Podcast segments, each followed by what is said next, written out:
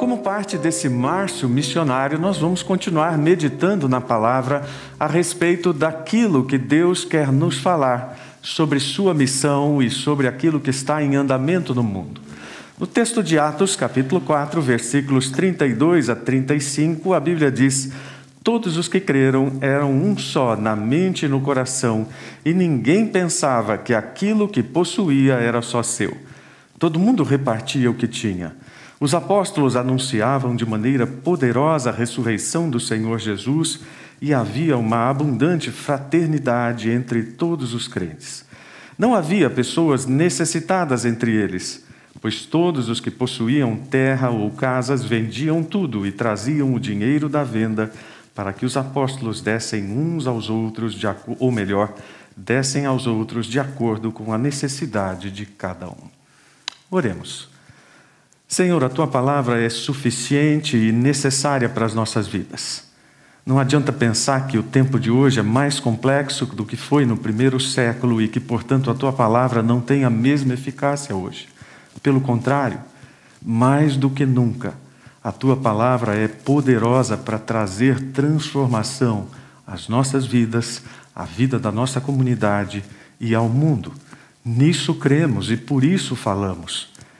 Entendemos, ó Deus, que o Senhor está fazendo uma obra pelo mundo da qual não temos dignidade para participar, mas que em Cristo somos convidados a participar desses mesmos movimentos do teu coração, do teu amor por toda a tua criação. Então, ajuda-nos nesta manhã a limparmos nossa mente a respeito de tudo aquilo que nos impede de entender o que o Senhor quer que façamos, de entender a missão da gente e que sejamos renovados por esse entendimento do teu Espírito, em nome de Jesus. Amém. Nos dois últimos domingos, nós pensamos a respeito da prática na missão, e no domingo passado, particularmente, nós pensamos em como há uma dificuldade em estabelecer relações da teoria e da prática. E tentamos mostrar pela palavra que as duas coisas são indissociáveis quando se trata de evangelho. Mas hoje queremos pensar um pouco sobre por que temos tanta dificuldade para conectar as verdades do evangelho à vida prática. Porque nós não conseguimos relacionar aquilo que lemos na palavra, aquilo que ouvimos nos sermões, aquilo que vemos em tanto material hoje disponível na internet, com o nosso dia a dia e o contexto do Evangelho. É certo que essas dificuldades de conexão, elas vêm da compreensão, ou melhor, da falta de compreensão da realidade que vivemos sob a perspectiva bíblica. Em outras palavras, nós perdemos gradualmente a capacidade de pensar teologicamente. Como vivemos num mundo altamente secularizado, nossas lentes estão embaçadas de tal forma que não conseguimos enxergar o mundo pelas perspectivas bíblicas e teológicas. E então, quando fazemos qualquer análise de tudo aquilo que está à nossa volta, nós não pensamos em coisas como, por exemplo, pecado, graça, comunhão, depravação, redenção. Isso nos parece um vocabulário inadequado para esta realidade prática, complexa, agitada e cada vez mais e totalmente global. Mas eu gosto de pensar que, especialmente no cinema, nós temos inúmeros exemplos que eu chamo de metáforas da graça salvífica expressas na graça comum. Uma dessas séries do Netflix que agradou milhões de pessoas, parece que no primeiro mês já 68 milhões de pessoas ao redor do mundo haviam assistido O Gambito da Rainha. E é claro que as motivações do autor não foram teológicas, mas é impossível não assistir aquilo e não perceber como aquela narrativa está cheia de metáforas teológicas, de metáforas da graça. O próprio movimento do xadrez que dá nome à série, que indica o sacrifício de um peão para obter um bem maior, já é um sinal nessa, nessa direção. A vida da personagem, então, principal, é cheia dessas referências. Quando nós pensamos em todos os problemas que ela tem em relação à sua aceitação, em relação ao seu contexto familiar, é impossível não pensar que, na verdade, tudo aquilo que ela clama é por aceitação. E como disse um teólogo alemão, quando você está no mais fundo do poço da compreensão do que você é em relação à sua própria existência, vem uma iluminação do alto que faz com que você entenda a grande verdade do Evangelho: é sou aceito, apesar de quem sou.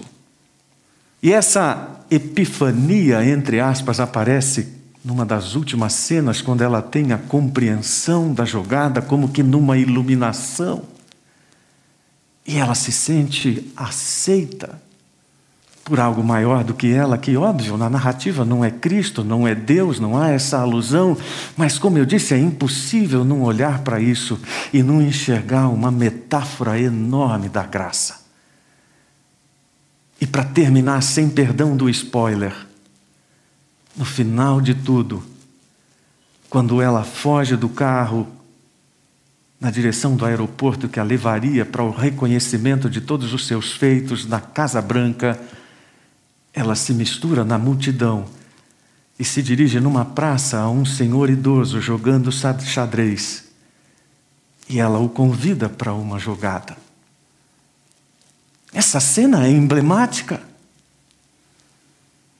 emblemática dessa mistura na comunidade que nos faz alguém, não porque nós mereçamos ou queiramos ali, ou possamos invadir aquela realidade, mas simplesmente porque nos sentimos parte e não precisamos ser mais importantes que ninguém.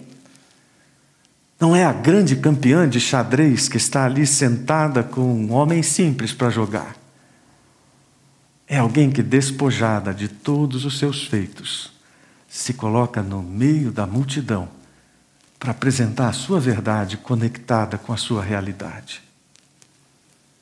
Não seria fácil pensar assim? Que todas as leis fundamentais da verdade cristã em todos os lugares do mundo é de que essa verdade está relacionada de modo vital com todas as esferas da nossa vida, com todos os problemas, os mais comuns, os mais complexos, dos mais triviais Nossa inclinação é sempre dizer isso é complexo demais.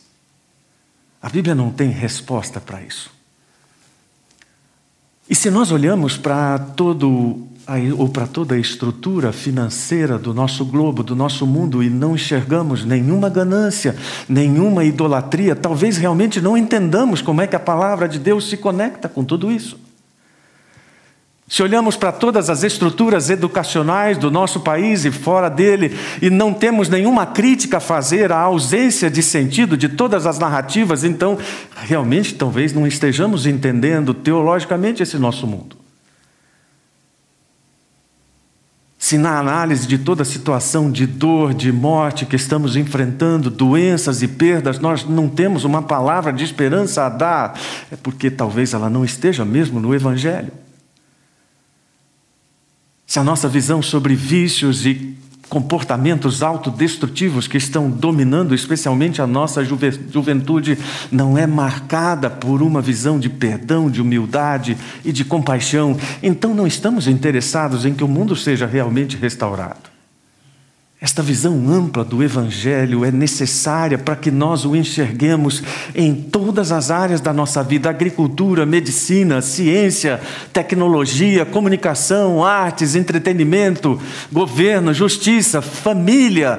Tudo isso deve estar na nossa abordagem, que eu, e não apenas eu, mas muitos teólogos gostam de chamar de abordagem encarnacional. Ou seja, o Evangelho que não é vivido apenas dentro das quatro paredes, mas principalmente fora delas. A abordagem encarnacional é exatamente aquela que leva a igreja a viver intencionalmente dentro de todos esses domínios que eu mencionei, fazendo com que cada cristão seja um agente de reconciliação. Fora do lugar que nós chamamos de igreja, para que a igreja seja vista como um corpo e não um lugar como um núcleo de acolhimento para os que estão de fora, trazendo-os para dentro e mostrando qual é a cara do reino. E novamente, como tenho insistido tanto nos últimos dois anos, especialmente falando sobre isso, não é uma questão de descobrir o propósito de Deus para o meu trabalho, para aquilo que eu sou, para aquilo que eu faço, mas é questão de trazer o propósito de Deus ao meu trabalho, aquilo que eu sou e aquilo que eu faço. Quando essa compreensão toma conta de nós, então nós estamos prontos para entender que a missão da gente é ser a face encarnada de Cristo em um mundo com cara de desesperança. E é isto que se vê nesse texto de Atos que nós lemos, que é tão mal compreendido. Muita gente olha para esse texto de Atos e enxerga ali uma espécie de sistema, de comunidade alternativa. Tem gente que faz até o sinal da cruz para esse texto. Cruz credo, esse texto é comunista. Não! Primeiro, que não é uma comunidade alternativa. Segundo, que não foi uma comunidade construída com a perda da liberdade de ninguém. Terceiro, não era uma comunidade ideal, como muitas vezes nós precisamos dizer, ou melhor, queremos dizer. Vejo muitos pregadores mencionando: precisamos retornar à igreja primitiva. Em certo sentido, sim, em certo sentido, não.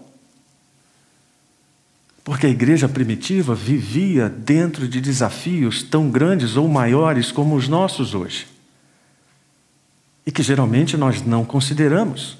Não era uma comunidade voltada para si, de gente bacaninha que se gostava e que se fazia de tudo um, um pelo outro nesse sentido. Não, era uma comunidade voltada para fora e no meio de uma sociedade extremamente complexa por causa da decadência econômica e política que Roma já enfrentava e que era refletida em Jerusalém. Nós não lembramos que estes cristãos estavam no meio de uma realidade marcada pelo Império Romano que questionava fortemente, que os perseguia por causa da lealdade a Cristo.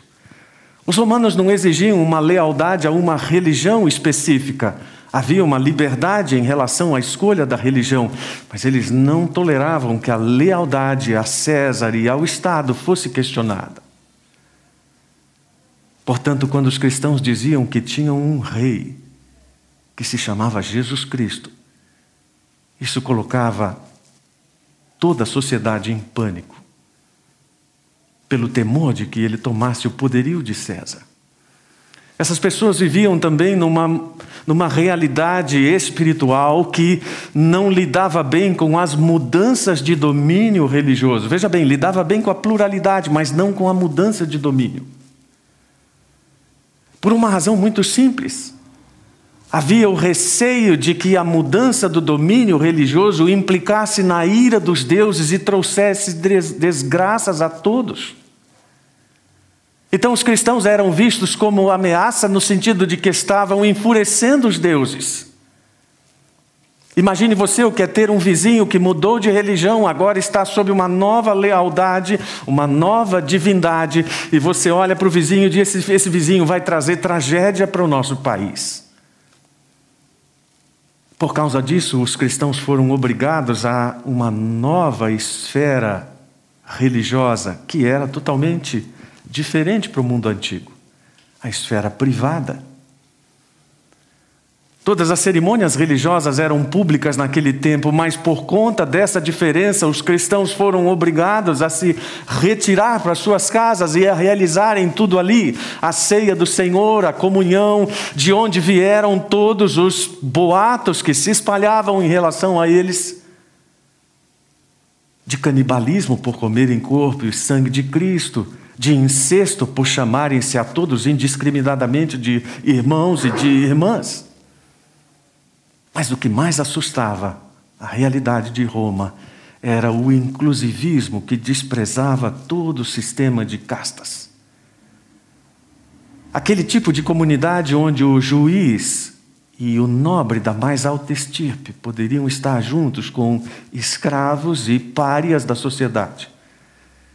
Isso trazia um verdadeiro pânico a todas aquelas pessoas, porque elas pensavam que aquilo desestabilizaria toda a sociedade.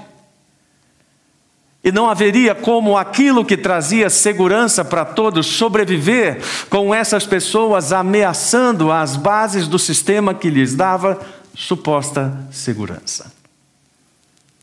Então esse texto ganha novos contornos para nós, porque ele nos apresenta os mesmos desafios que temos hoje, do ponto de vista da conjuntura na qual vivemos e do ponto de vista daquilo que Deus está propondo.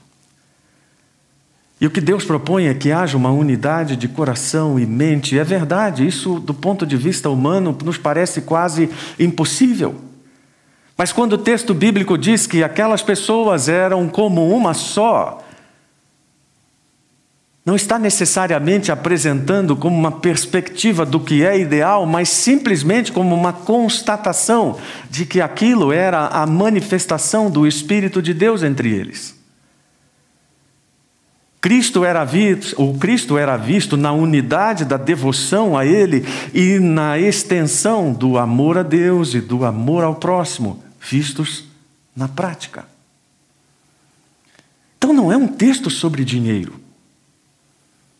Não é um texto sobre economia, é um texto sobre o que a presença de Deus é capaz de fazer numa comunidade de pessoas transformadas por Cristo, que compreendem a sua vida muito além das perspectivas materiais. Tanto que alguns estudiosos olham para esse texto e dizem que esse foi um dos grandes erros da igreja primitiva, porque promoveu mais pobreza. Não posso concordar com isso. Esse espírito de unidade que é dado pelo Senhor Deus no meio do seu povo, ele produz um senso de responsabilidade. Quando nós falamos em unidade, não há como deixar de mencionar o senso de responsabilidade que temos uns para com os outros. Mas nós criamos um tipo de cristianismo ocidental que faz com que tudo seja excluído da nossa responsabilidade. E então, quando olhamos alguma coisa para a esfera política, dizemos: não, isso não tem a ver conosco. Quando olhamos para alguém sofrendo, dizemos: não, isso não é nossa responsabilidade. E essa lista vai ficando cada vez menor e, e nós nunca temos responsabilidade para com nada. Mas se olharmos para Jesus e todo o seu ministério, vamos ver que Jesus se aproximou de diversas pessoas para as quais a sociedade dizia: você não tem responsabilidade sobre ela. Na primeira carta de João, o evangelista nos diz que se alguém tem recursos suficientes para viver bem e vê um irmão em necessidade, mas não mostra compaixão, veja bem, não é não oferece alguma coisa, não doa alguma coisa, não mostra compaixão, como pode estar nele o amor de Deus? Filhinhos, não nos limitemos a dizer que amamos uns aos outros, demonstremos a verdade por meio de nossas ações por meio de generosidade que era vista ali, não por determinação. Repito, a igreja primitiva não é fruto de nenhuma perspectiva socialista, marxista, ou seja lá, uísta que lhe, que lhe seja atribuída. Não é uma coisa que brota de fora para dentro, mas de dentro para fora. Se nós pensarmos na história da igreja, nós vamos ver que os piores momentos de tudo que aconteceu em nome de Cristo foi feito quando pessoas foram obrigadas a se conformar a objetivos de sociedades pré-estabelecidas, supostamente em nome de Cristo. Organizações maiores que os organismos vivos sem a perspectiva de que, na verdade, o cristão é uma fonte de bênção. A fé cristã, Miroslav Volf diz que a fé cristã ela não é nem coercitiva nem ociosa. Ela é uma religião profética, é uma fé ativa, engajada no mundo de maneira não coercitiva. É bom enfatizar isso. Não coercitiva. Cada cristão oferece ao mundo a bênção dos seus empreendimentos, a bênção da sua seriedade, da sua honestidade, da sua cosmovisão baseada no amor de Deus. Oferece ao mundo conforto efetivo nos fracassos. oferece orientação moral num mundo complexo e sem referências morais e oferece significado para a vida e para as atividades por causa de Cristo na sua vida. Então, quando os cristãos têm essa perspectiva, eles se mantêm focados no seu relacionamento com Deus e na visão de Deus para o mundo. Eles não estão preocupados entre debates sobre é, ricos e pobres, ou quem era rico, quem era pobre, ou se as pessoas da igreja primitiva eram ricas ou pobres. Até porque esse debate é tão antigo quanto o cristianismo. Um historiador romano no século II escreveu um diálogo fictício em que duas pessoas mencionam a frase: Muitos de vocês cristãos são necessitados, passam frio, suportam a fadiga e a fome. E muita gente olha para esse texto histórico e diz: Está vendo? Os cristãos eram pobres. Mas Clemente de Alexandria, alguns anos depois, escreveu se a riqueza seria um impedimento para a salvação, porque ali em Alexandria havia um grande número de pessoas com posses declarando-se cristãs e vivendo o Evangelho, então novamente cai por terra o debate se essa é uma questão a respeito de dinheiro ou a respeito de riqueza. Não. É uma questão a respeito do poder do Espírito. Então a missão da gente é pregar o Evangelho no poder do Espírito. Não importa quão elaborados possam ser nossos raciocínios, quão amplas e completas possam ser nossas análises conjunturais de tudo o que acontece no mundo, em algum momento nossa pregação precisa convergir para a mesma coisa que os cristãos no primeiro século faziam: compartilhar Cristo. No começo do século XX, diante de tantas dificuldades, especialmente das duas grandes guerras, muito do conteúdo teológico bíblico se esvaziou por causa da desesperança de tanta tristeza. E muitos desses teólogos abdicaram do conteúdo bíblico, dizendo: bom, tudo que nos restou é sermos relevantes socialmente e termos uma moral elevada. Bom, se tudo que nos restou é isso, então não temos muito o que pregar, porque outras pessoas também entendem o mesmo. Eu sempre tive relacionamento com muitas pessoas de mais variadas culturas e situações, e claro, a gente sempre busca um ponto de contato, como eu mencionei domingo passado. E você pode conversar sobre qualquer área do conhecimento humano, mas se você quiser compartilhar Cristo em algum momento, você vai precisar chegar nisso no ponto central do cristianismo. Cristo morreu no, na cruz, em nosso lugar, no lugar dos nossos pecados, e ressuscitou para se tornar o Rei, o Messias. E se nós não, os, ou não o reconhecermos como isso, não podemos nem ser chamados como cristãos. Esse é o ponto central do texto, de tal forma que toda essa descrição da igreja em três rápidos trechos das Escrituras mostram que o ponto central é a ressurreição do Senhor Jesus e o impacto do testemunho dos cristãos por causa disso. E mais, o texto diz: havia uma graça abundante, uma mega graça, melhor seria dizer assim, que todos manifestavam para falar e para viver como falavam. É essa pregação que muitas vezes nos falta. Um hino bem antigo, acredito que muitas pessoas sequer o conhecem, dizia: Sabeis falar de tudo que neste mundo há, mas nem sequer palavra de Deus que tudo dá. Sabemos falar de tudo, mas nem sequer palavra de Cristo que ressuscitou. Sabemos falar de Cristo, mas nem sequer palavra no poder do Espírito para levar outras pessoas a Ele. O apóstolo Paulo sintetiza bem isso falando aos Coríntios quando diz: A minha mensagem e a pregação foram muito simples. Em vez de usar argumentos persuasivos e astutos, eu me firmei no poder do Espírito. E eu agi desse modo para que vocês não se apoiassem em sua sabedoria humana, mas no poder de Deus. Quando nós entendemos isso, essa mensagem é expandida de tal forma que tudo aquilo se concentra, ou todas aquelas áreas que eu mencionei, se concentram nesse poderio universal e no alcance da mensagem de Cristo. Então a missão da gente, na verdade, é fazer com que as pessoas, não pelo nosso poder, obviamente, confessem Cristo como Jesus.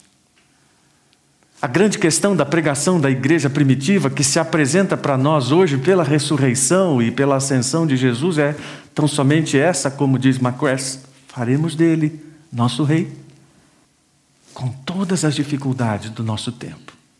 Faremos dele nosso rei. Para terminar, a última parte dessa face da missão da gente, que é revelar o amor de Deus. Quando o texto bíblico diz aqui que as pessoas vendiam as suas propriedades, primeiro, isso não era regra, segundo, isso não era uma prática absolutamente comum a todos, mas era uma demonstração de que havia uma sensibilidade para com a integridade da comunidade. Este texto não é desculpa para dar ou para deixar de dar, ele é um convite à compaixão, como diz o texto de 1 João. Eu fico triste quando eu ouço alguém usando o texto de João 12,8, aquele que diz: Os pobres sempre os tereis convosco, para justificar a pobreza.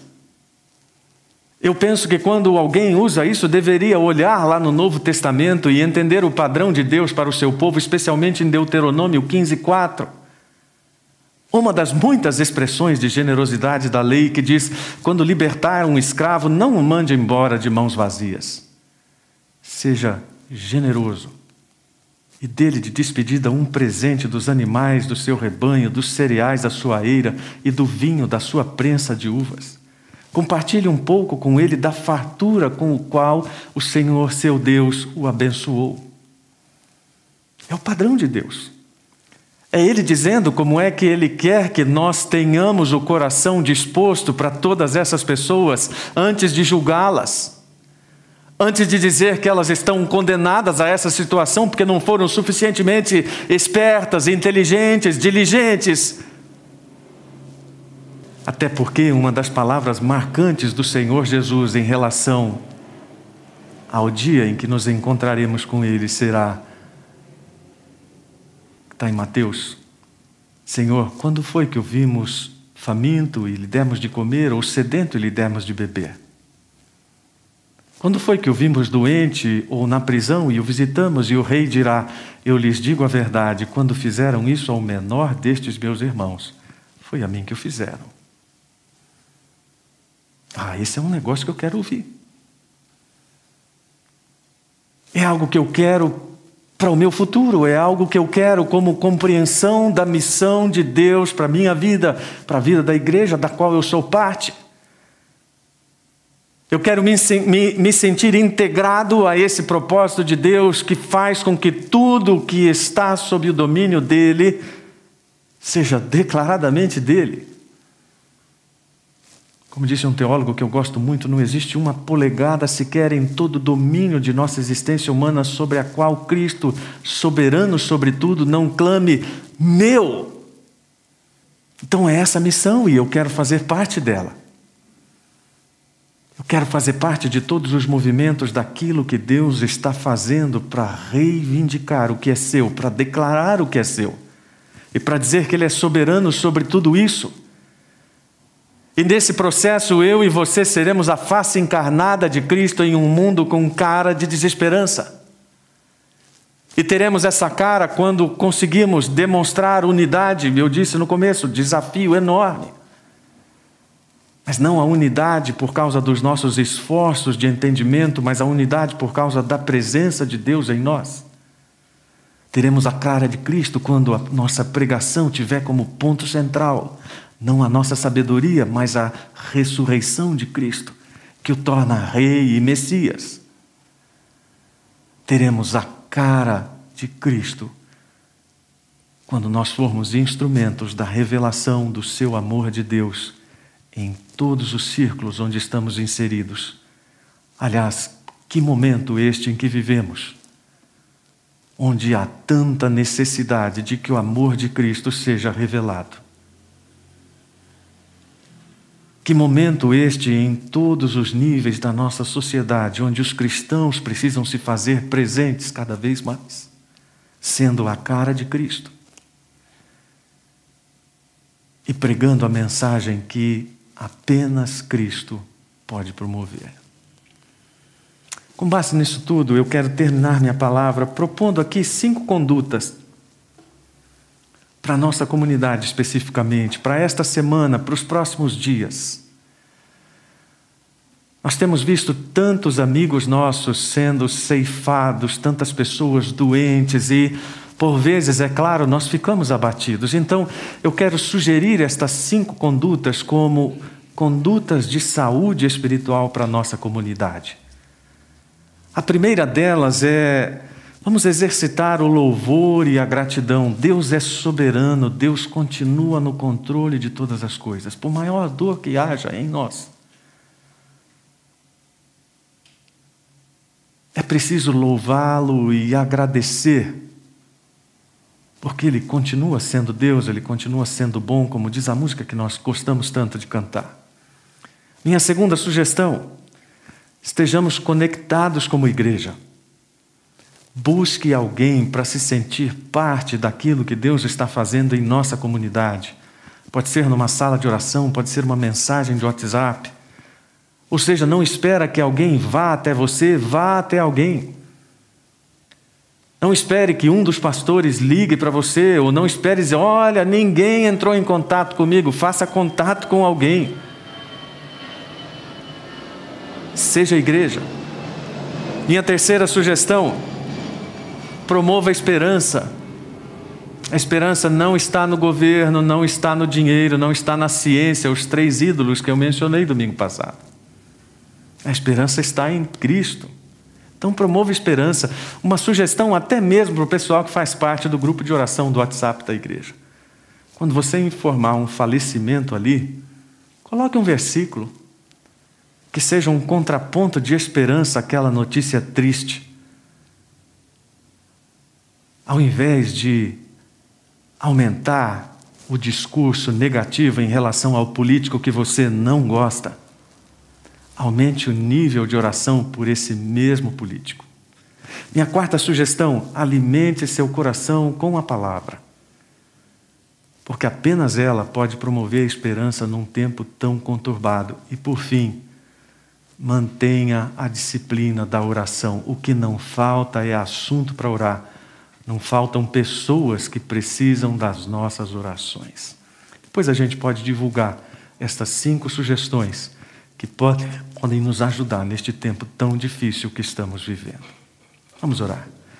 Senhor, nós queremos ter a cara de Cristo, aliás, nós já temos, às vezes esquecemos, mas nós queremos ser a face de Cristo nessa missão que é tua, de estarmos encarnados no meio em que vivemos, para que todas as bênçãos do Evangelho sejam vistas, anunciadas e experimentadas. Ajuda-nos nisso. Ajuda-nos a alcançar Moema. Ajuda-nos a sermos efetivos naquilo que estamos fazendo não pelo que estamos fazendo, mas pelo teu poder, a semelhança do que acontecia com os nossos irmãos no primeiro século. Em nome de Jesus. Amém.